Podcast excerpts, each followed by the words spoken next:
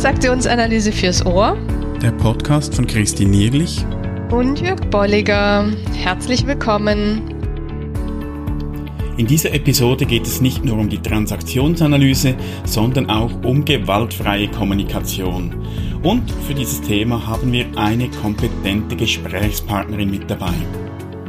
Ja, dann herzlich willkommen zur Episode 130. Ja, es sind tatsächlich schon 130 geworden und bei dieser runden Zahl äh, gebührt es sich auch, dass wir wieder mal einen Gast bei uns haben. Eine und Gästin? eine Gästin, genau, gibt es da die weibliche Form? Die, die Gästin, okay. Äh, und es ist die Vera Elkendorf. Vera, herzlich willkommen. Hallo zusammen, schön euch zu sehen. Und wir werden uns mit Vera über die gewaltfreie Kommunikation unterhalten, schwerpunktmäßig, und dann auch schauen, welche Bezüge gibt es zur TA, wie können wir das verbinden. Doch vielleicht zuerst mal, dass unsere Hörerinnen und Hörer dich auch kennenlernen, wissen, wer jetzt da noch spricht mit uns, möchten wir mal dir auch Gelegenheit geben, noch was zu dir zu sagen. Und vielleicht als erste Frage, ich habe gesehen auf deiner Webseite, die werden wir übrigens auch dann verlinken, auf transaktionsanalyse.online-130. Auf deiner Webseite bezeichnest du dich als Coach für mehr Lebensfreude. Sag doch mal, was, was bedeutet für dich Lebensfreude? Was macht das aus? Hm. Ja, was macht für mich Lebensfreude aus? Also ich habe irgendwann festgestellt, dass wenn man so von außen auf das Leben eines Einzelnen oder auch mein eigenes gucke, dass da eigentlich alles da war, um glücklich zu sein. Und trotzdem fehlte so dieses, man freut sich auf den Tag, man steht morgens mit irgendwie besonderer Energie auf, ähm, man macht sich vielleicht auch bewusst, was, ein, was einem Freude macht. Und auf diesem Weg dorthin habe ich festgestellt, dass das halt total individuell ist. Also, dass das, was mich beglückt und morgens irgendwie mit Freude aufstehen lässt, dass das mein Gegenüber oder jemand anderen eben nicht erfreut. Und daraus habe ich eben ein, ein Coaching-Konzept entwickelt, um mit den Menschen zu diesem ganz Individuellen zu kommen. Also auf der einen Seite sich bewusst zu machen, was ist vielleicht schon gut in meinem Leben und was macht mich schon glücklich.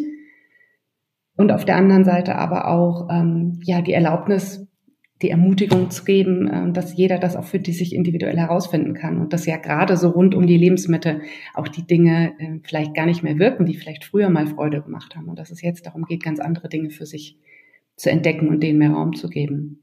Also zum Beispiel dank Corona habe ich aufgehört, ins Fitnessstudio zu gehen und bin deswegen jetzt ständig im Wald und in der Natur. Und früher bin ich nur bei schönem Wetter rausgegangen, so und ähm, mittlerweile äh, gibt auch alle mögliche Kleidung dafür, bei Wind und Wetter rauszugehen. Ja, und habe gemerkt, dass mich das viel mehr beglückt und viel mehr meine Bedürfnisse erfüllt, als wie früher ins Fitnessstudio zu gehen. Mhm. Ich, ich wollte gerade fragen, ob, ob jetzt so Corona-Zeit, ob das äh, viel verändert hat, auch für deine Arbeit im Coaching. Ähm, du hast jetzt schon ein, eigentlich ein positives Beispiel gemacht, wie sich bei dir positiv verändert hat. Merkst du einen Unterschied bei, bei Menschen, die du coachst, dass da mehr Bedarf ist, nach den Weg zur Lebensfreude zu finden? Ja, ich würde auf jeden Fall sagen, weil alte Strategien nicht mehr funktionieren. Also wir haben ja für unsere Bedürfnisse bisher Überlebensstrategien, einfache Strategien, Lieblingsstrategien, wie es die gewaltfreie Kommunikation nennt, ähm, gehabt. Und dann auf einmal hat es nicht mehr funktioniert. Also ähm, Kontakte im Alltag haben weniger funktioniert. Menschen, die sonst sich wohlgefühlt haben im Büro, immer in Kontakt mit anderen zu sein, konnten auf einmal nicht mehr, weil sie im Homeoffice sind. Andere wiederum fanden besonders das angenehm und konnten endlich mal in Ruhe arbeiten. Ähm, von daher, ja, es geht bei vielen ähm, in den Coaching-Prozessen darum, das Individuelle daran zu finden und auch zu gucken, wie vielleicht mit einer Veränderung nach Corona, insofern wir das überhaupt absehen können, auch das wiederum sich zu erhalten. Also auch da gibt es Leute, die einfach Sorge haben, dass sie irgendwann wieder jeden Tag im Büro sein müssen und dann eben nicht mehr diesen Rückzug haben, den sie eigentlich für ihre Arbeit und für das gute Arbeiten brauchen. Ja, also im Sinne von intro und extrovertiert. Ne? Jetzt hast du gerade so schön die Brücke geschlagen mit ähm, Lieblingsstrategien in der GfK und mhm. eben zu GfK. Sag doch mal ganz kurz, was dich so an GfK fasziniert hat und gleichzeitig vielleicht auch, was GfK ist, einfach mal für alle Hörerinnen und Hörer, dass alle auf dem gleichen Stand sind. Ja, wunderbar. Genau, also GfK oder gewaltfreie Kommunikation. Ähm, Marshall Rosenberg, der Gründer der gewaltfreien Kommunikation, lebte in Detroit in seiner Jugend und ähm, hat aufgrund der Rassenunruhen damals und auch äh, seiner eigenen jüdischen Herkunft ja erleben dürfen, wie gewalttätig Sprache, aber auch Handlungen sein können. Und zugleich hatte er aber einen Onkel, der die Mutter äh, gepflegt hat und das auf eine sehr liebevolle und hingebungsvolle Weise. Und so hat ihn im Grunde schon sein ganzes Leben lang interessiert, wieso gibt es Menschen, die lange einfühlsam und wertschätzend bleiben und warum werden andere Menschen aggressiv. Und das hat ihn darauf hingehend motiviert, Psychologie zu studieren. Er hat viele Jahre als Therapeut gearbeitet und ähm, zum Schluss in seinem Leben sich viel mehr auf Konfliktmoderation ähm, konzentriert. Also er hat Friedensgespräche in über 60 Ländern geführt, bevor er 2015 verstorben ist. Und da ging es eben nie darum, ähm, den anderen davon zu überzeugen, dass man Recht hat, wozu wir ja traditionell erstmal tendieren, ne? dass wir mit unserer eigenen Überzeugung recht haben und den anderen davon überzeugen wollen und vielleicht dann auch einen Weg finden wollen, wie man Sprache so nutzen kann, damit man den anderen überzeugt. Und ähm, die gewaltfreie Kommunikation hat eben die Idee, die eigenen als auch die Gefühle und Bedürfnisse des anderen so weit zu wertschätzen und zu respektieren, dass wir uns auf einer Bedürfnisebene treffen, anstatt auf der Strategieebene. Und das ermöglicht es dann, alle Bedürfnisse zu erfüllen. Also weg davon, wie wir uns unsere Bedürfnisse erfüllen wollen, also die Strategie, hin zu dem, wofür will ich das eigentlich tun? Also welches Bedürfnis steckt dahinter? Und das hat mich unglaublich fasziniert an der gewaltfreien Kommunikation, weil es den eigenen Spielraum so viel größer macht. Also weg von dem, zur Erfüllung meines Bewegungsbedürfnisses kannte ich nur das Fitnessstudio und als das zu war, dachte ich, oh, Hilfe, was passiert jetzt mit meinem Leben? Und auf einmal merkte ich, ach, ich kann im Haus Treppen hoch und runter laufen, ich kann vor die Tür gehen, ich kann Yoga machen, ich kann wandern, ich kann joggen. Ähm, also die Welt wurde auf einmal so viel größer. Und ähm, das ist etwas, wofür, wo, wohin wir ja in der Regel nur in Krisen geraten. Also solange unsere Strategien funktionieren, fällt uns das ja gar nicht auf. Und dann irgendwann über eine Krise, ob jetzt Corona, eine Jobkrise, eine persönliche Krise, was auch immer, wenn dann auf einmal Bestehendes nicht mehr funktioniert, dann wird es uns da erst bewusst, dass wir nach Alternativen suchen dürfen. Hm.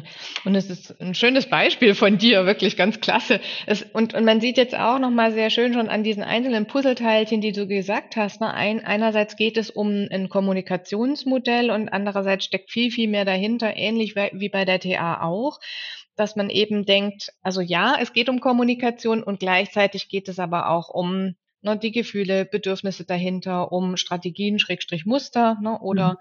eben, wo wir vielleicht sagen würden, das geht eher in Richtung sogar Skript äh, oder auch Strukturmodell. Ja, mhm. genau. Und, und wenn, wenn du von Bedürfnissen sprichst, also das scheint oder das ist ja ein, ein wichtiger Teil der, der gewaltfreien Kommunikation. In der TA kennen wir verschiedene äh, Hunger, wie Bern sie genannt mhm. hat. Gibt es da in der GfK auch so ich sag mal, eine Kategorisierung von unterschiedlichen Bedürfnissen. Wie sieht mhm. das aus? Ja, also die äh, gewaltfreie Kommunikation hat eine wirklich große Bandbreite an, an Bedürfnissen definiert.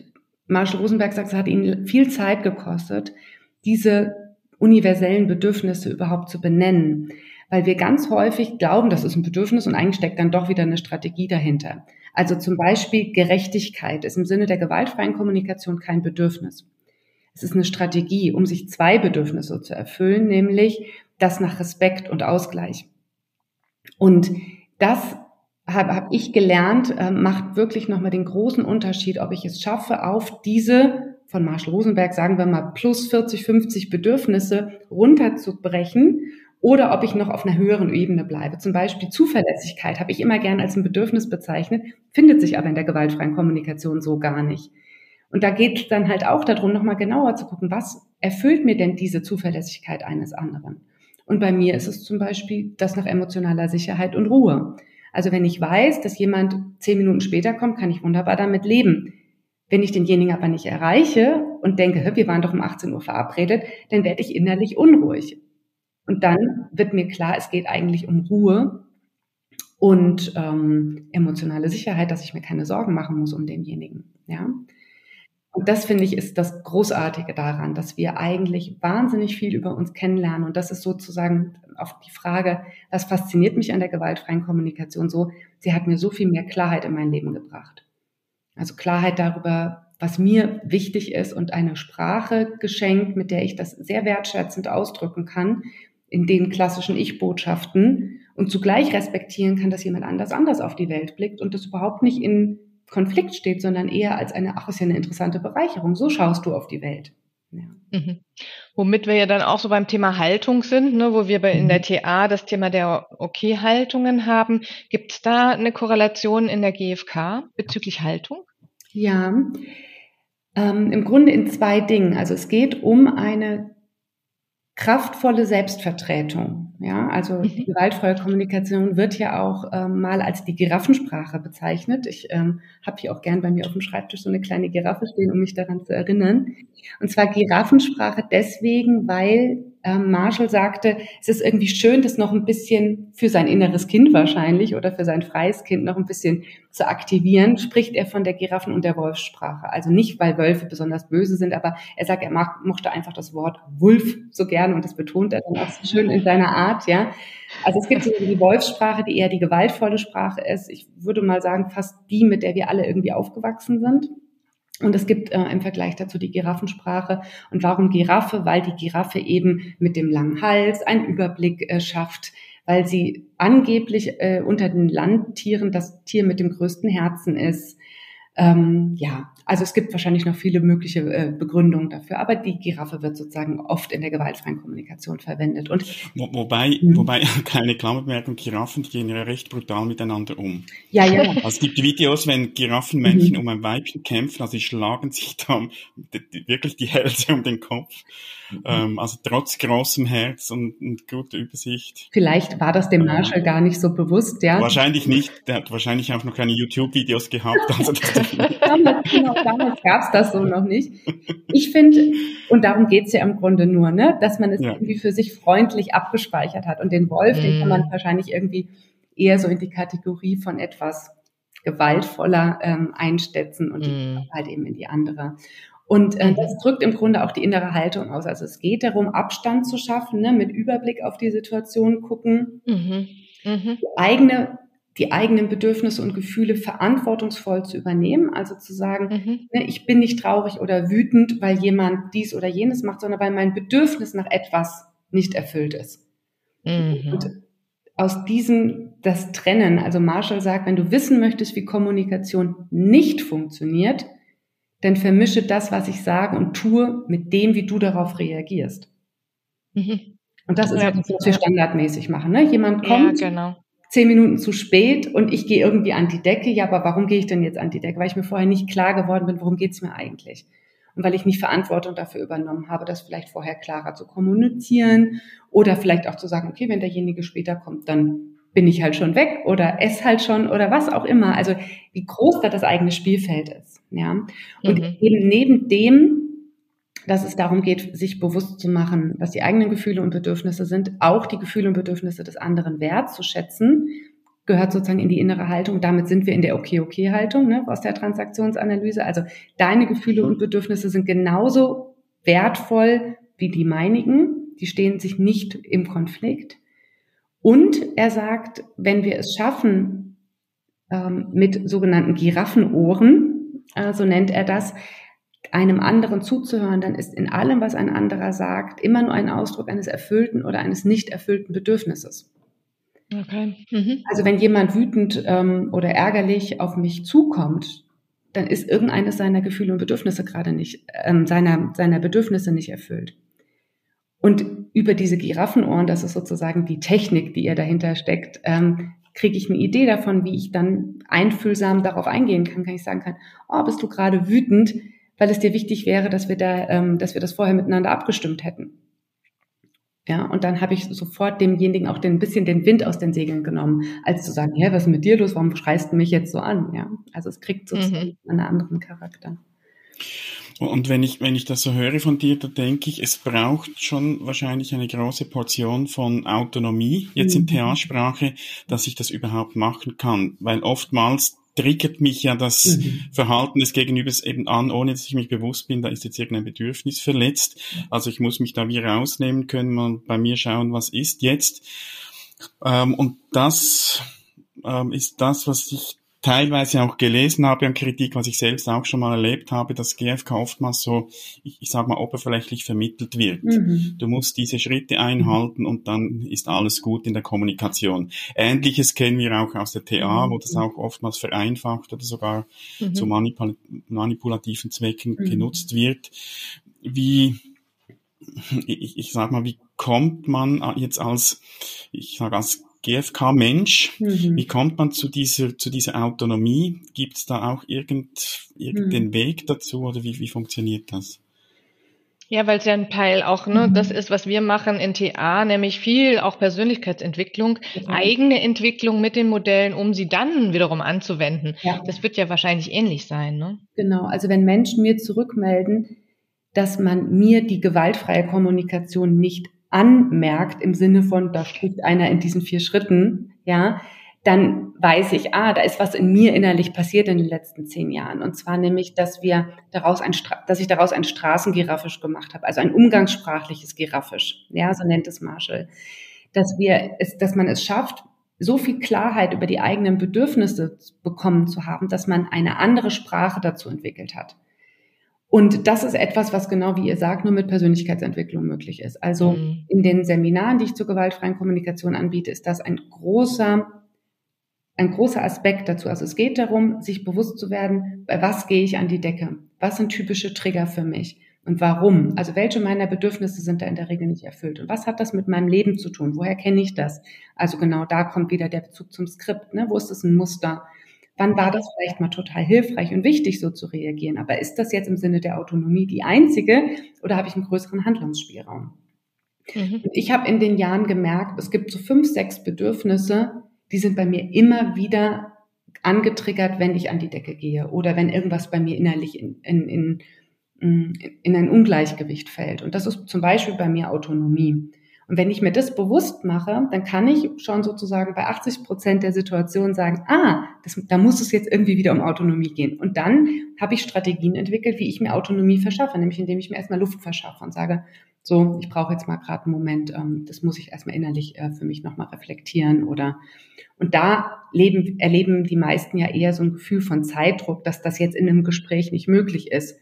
Und auch da lade ich dazu ein zu sagen, also aus meiner Sicht kann man jedes Gespräch unterbrechen. Man kann auf die Toilette gehen, ähm, man kann mhm. den Computer mal kurz zuklappen und sagen, man hat auf einmal kein WLAN mehr oder was auch immer. Ja, also Funklöcher, ähm, alles geht. Ja, um das mal aufstehen, Fenster aufmachen, genau. genau.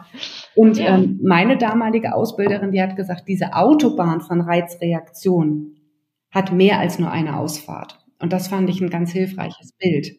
Ja, mhm. also sich bewusst zu machen, dass ich immer aussteigen kann. Selbst wenn ich noch mal drei, vier Mal in so ein Ping-Pong eingestiegen bin, auch dann kann ich immer noch unterbrechen, kann sagen, oh, mir wird gerade bewusst, dass wir hier in einer Art und Weise kommen, die uns beiden, zumindest aus meiner Perspektive, gerade nicht gut tut und ich würde das gerne hier unterbrechen. Ja, Morgen das haben wir ne, in der TA auch so mit dem, wie komme ich so nach und nach in die Optionen, die eigentlich ja. da wären. Und ähm, wir haben jetzt gerade den 101-Kurs laufen, da kommt jetzt das Thema Spiele. Auch da mhm. sagen wir immer, ne, ich kann an jeder Stelle des Spiels eigentlich aussteigen, wenn ich mir denn dessen bewusst werde und kann da auf eine mhm. Metaebene gehen oder Fenster aufmachen, wie du sagst. Bei mir ist es auch so dieses, ne, auch rein körperlich aus der, aus der Situation rausgehen. Genau. Ja. Genau, genau. Mhm. Wirklich, also sich das bewusst machen, dass man Handlungsalternativen hat. Und ähm, klar, das braucht Übung. Also zu behaupten, dass jemand davon einmal gehört hat und es sofort umgesetzt hat, mir ist dieserjenige noch nicht begegnet und ich selber habe auch einen langen Weg gemacht. Und ich würde weiterhin behaupten, dass es äh, genug Menschen in meinem Umfeld noch gibt, ähm, aus besonders persönlicher Nähe oder aus anderen Gründen, wo es einfach dazu führt, dass auch ich das mal wieder kurzzeitig vergesse. Und es bleibt ein Lernprozess. Hm. Ja, ich genau. habe gerade äh, die Tage mit einer Freundin drüber gesprochen, dass es ja im Endeffekt eigentlich nur um die innere Haltung geht. Und es ist immer wieder die innere Haltung, nämlich die, dass es nicht um Recht haben geht, sondern mit dem Ziel darum geht, eine Verbindung zu schaffen, in der wir gemeinsame ähm, Wege finden können, wie deine und meine Bedürfnisse erfüllt werden können. Mhm. Vielleicht noch eine etwas provokative Frage. Also wenn ich dich so reden höre und vielleicht auch die eine oder andere Hörerin oder Hörer, die, die in TA verwurzelt sind, dann klingt es ja sehr ähnlich. Mhm. Weshalb braucht's GFK, wenn es ja TA schon gibt? Mhm. Ja, das müssten wir sozusagen die Gründer mal fragen, warum die sich nicht, warum die nicht gleich sich zusammengeschlossen haben und eins draus gemacht haben. Warum braucht es ähm, oder, vielleicht mhm. anders formuliert, wo gibt, wo ist vielleicht noch so eine Eigenart, wo du merkst, da mhm. bringt mir GFK auch in, in deine Tätigkeit als Coach noch etwas, was, was du aus der TA nicht erhältst? Ja, ich würde sagen, diese, dieser klare Bezug zur der radikalen Selbstverantwortung für meine Gefühle und meine Bedürfnisse ist etwas, ähm, was ich auf jeden Fall unterstreichen würde. Die Erweiterung des Handlungsspielraums dadurch, dass einfach mehr Bedürfnis, also die Bedürfnissprache eine größere ist. Und auch die unterschiedliche Nutzung von Gefühlen. Also Menschen, die vielleicht in anderen Disziplinen, ob jetzt Transaktionsanalyse oder was anderes, sehr firm sind, die erlebe ich trotzdem häufig noch in einer Gefühlsausdrucksweise, die laut gewaltfreier Kommunikation im Grunde eigentlich schon wieder dazu führt, dass man sich innerlich verschließt. Also mhm. gewaltfreie Kommunikation hat die sogenannten Interpretationsgefühle. Und das sind sowas wie ähm, hintergehen, ähm, erniedrigen, manipulieren, nicht ernst nehmen. Also da steckt schon die Interpretation der Handlung, der Absicht des anderen dahinter. Und wenn ich das in die Sprache integriere, dann muss ich mich auch nicht wundern, dass mein Gegenüber sofort in eine Rechtfertigung geht oder in eine mhm. Unterwerfung, ja, also ins angepasste Kind oder ins rebellische Kind. Mhm. Ähm, von daher würde ich mhm. sagen, das sind auf jeden Fall Dinge, die das unterstützen. Also es macht die Sprache saftiger, so hat unsere Ausbilderin damals gesagt.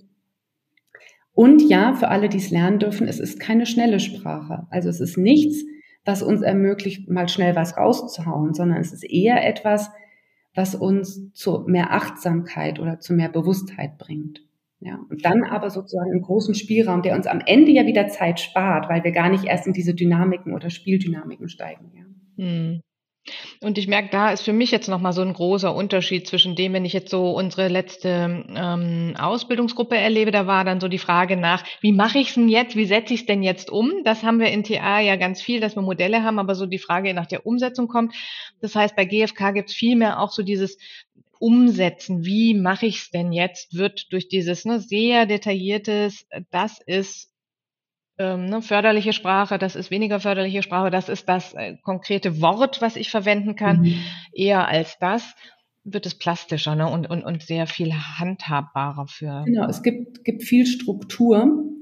Mhm. Zugleich Menschen, die eben von so einem Seminar kommen und dann in diesen vier Schritten sprechen, ähm, mhm. ähm, die sind natürlich auch immer noch mit dem richtig und falsch in Verbindung. Und in der gewaltfreien ja. Kommunikation geht es ja im Grunde darum, das richtig und falsch als den Ort zu überwinden und sich an einem anderen Ort zu treffen, nämlich an dem der Bedürfnisse. Und trotzdem, es ist mhm. halt ein Weg, ne, wie mit allem. Man lernt ja. was, man findet für sich irgendwie Anknüpfungspunkte und dann erkennt man erstmal nur beim anderen, dass der es immer noch nicht richtig macht, aber man selber erlebt das sozusagen als den eigenen Entwicklungsprozess. Ja. Mhm. Jetzt haben wir so alles Mögliche gestreift äh, oder sind auch mal so, haben so ein Deep Dive gemacht. Gibt's was, wo du sagst, das, da waren wir jetzt noch nicht, das sollten wir unbedingt noch hier mal erwähnen und festhalten?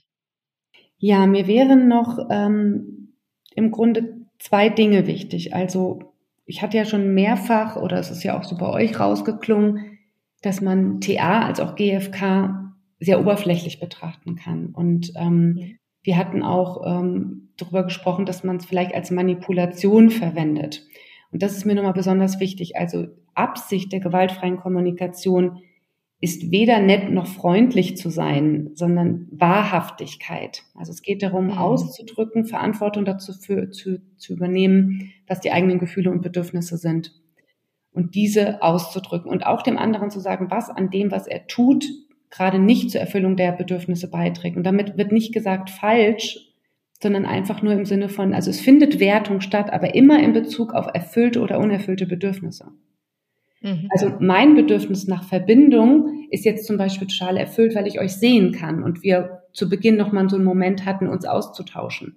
Das hat mein, mein Bedürfnis nach Verbindung erfüllt. Wenn nicht, hätte ich aber auch Alternativen dafür finden können, um mir die zu erfüllen und mich nicht davon abhängig zu machen, ob ihr mir die zur Verfügung stellt oder nicht. Ja, mhm.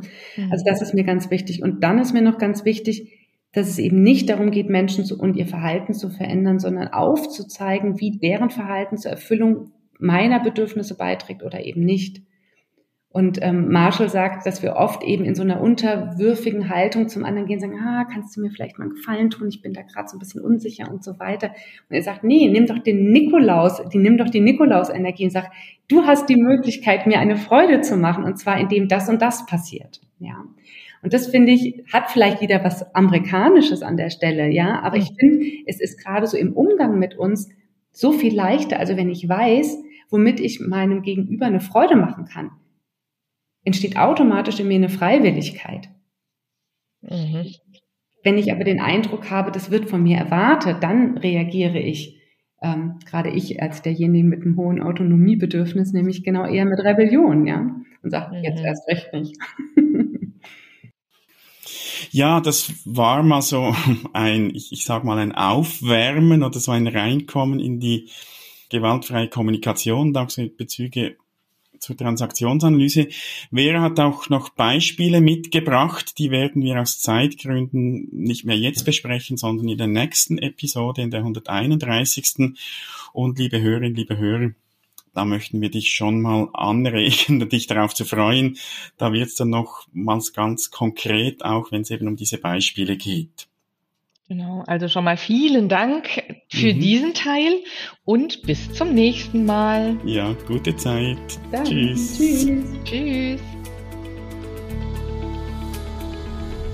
Schön bist du dabei gewesen. Wenn dir unser Podcast gefällt, dann empfehle ihn weiter und bewerte uns auf iTunes oder in der App, mit der du uns zuhörst. Mehr über und von uns findest du auf transaktionsanalyse.online.